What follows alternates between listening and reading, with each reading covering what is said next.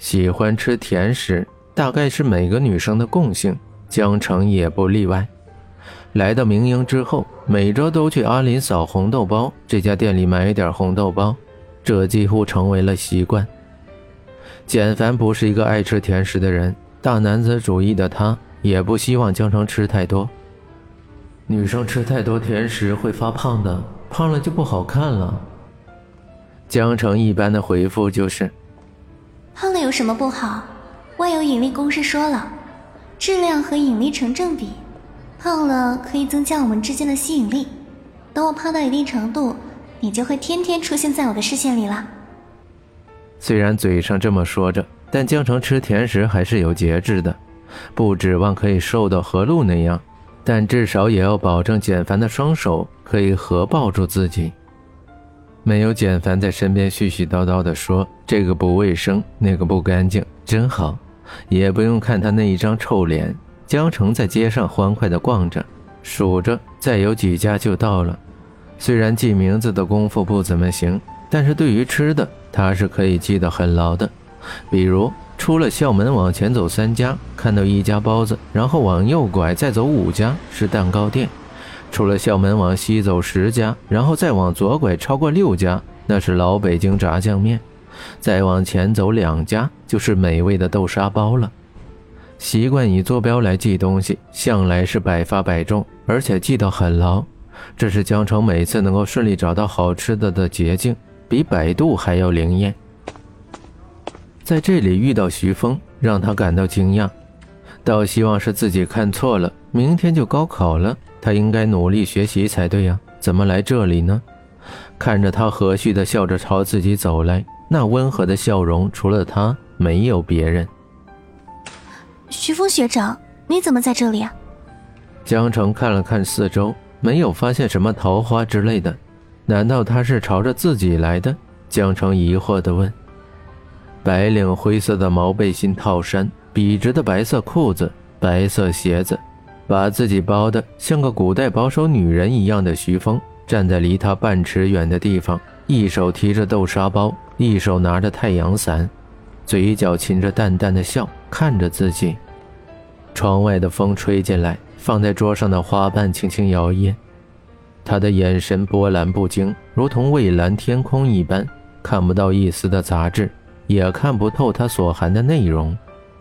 温暖中带着一丝凛冽，如同挂在墙上的画，看着像是活的一般。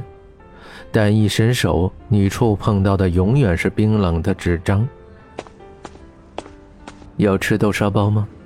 徐峰温柔地说。走到桌边，放下手里的白色太阳伞，修长的手指像是解开恋人的衣服一般轻柔优雅，别致地解开细细的麻绳。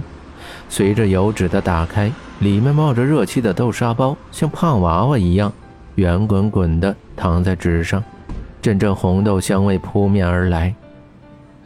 嗯，好香啊！江城忘乎所以的凑上去闻着，拿起一个就往嘴巴里塞，小心别噎着。徐峰温柔地说，淡淡的笑容增加几分复杂。拿起杯子给他倒上一杯水，又拿一个空杯子来回把水倒着，以便更加的让水变凉。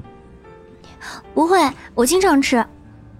话还没说完，就被嘴里没咽下的豆沙给噎着了，打了个嗝。尴尬的脸火辣辣的，拿起他递过来的水，小口的喝着，偷偷瞄着他。他依旧是温柔的笑着，像是没听到那一声打嗝，两眼盯着水，淡淡的看着自己。看你吃的，脸上都沾上豆沙了。徐峰从口袋里掏出一个手绢，轻柔的在他嘴上擦着，上好的丝绢加上轻柔的力度，触到脸上的时候凉凉的。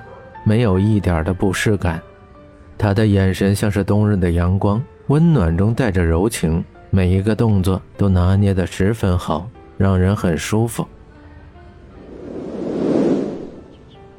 红豆是苏寒的最爱，他好动，不喜欢独自一个人待着。那天，徐峰出奇的看到他捧着一本书待在草地上，有些出神。徐峰问：“你在看什么？看得这么入迷？”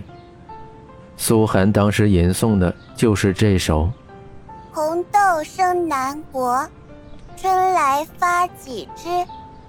愿君多采撷，此物最相思。”苏寒说：“最怕相思，因为之后分别的人才会相思，相思太苦。他希望可以天天陪在徐峰身边，只要轻轻一叫他的名字，他就立马出现在自己的面前。”看着坐在那里吃着红豆包都那么开心的江城，他突然想起了苏寒。或许他从来没有忘记过他，要不然也不会每周来这里站几个小时。只为了看那里排队买红豆包的人们，徐峰不喜欢吃甜食，苏寒强迫他吃红豆包，他不吃，苏寒就不依不饶的趁他不注意塞到他嘴里，看着他半张着嘴巴到处找水喝，苏寒调皮的把自己吃了一半的还塞到他嘴里，然后哈哈大笑的说：“ 礼貌的请你吃你不吃，原来是想让我喂你吃。”怎么样？怎么样？是不是很好吃呀？苏寒拿着豆沙包，在他眼前调皮的晃着，他手上的红豆串上的铃铛和他的笑声一起在耳边回荡。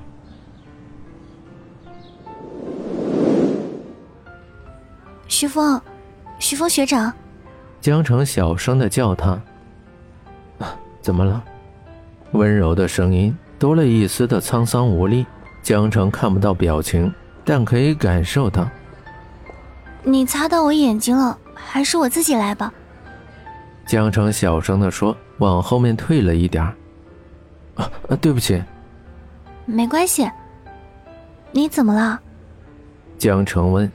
因为徐峰的眼角有些湿润，虽然他极力掩饰，但那泛红的眼睛是不会说谎的。徐峰学长哭了？怎么可能？要说他为了高考紧张还可能，但也不至于哭吧？是不是遇到什么事了？难道和露露有关？呃，我还有事，我先走了。看见徐峰说要走，江城赶紧把剩下的豆沙包包起来，拿着追着徐峰出去。徐峰，你的豆沙包，你吃吧，我不喜欢吃甜食。徐峰微微的扭头，有些冰冷的说着。真是个怪人啊！不喜欢还买。江城看着手里还带着温度的豆沙包，又看了看那连伞都没有撑开的白色身影，匆忙的走着，越走越远，带着点说不出来的感觉。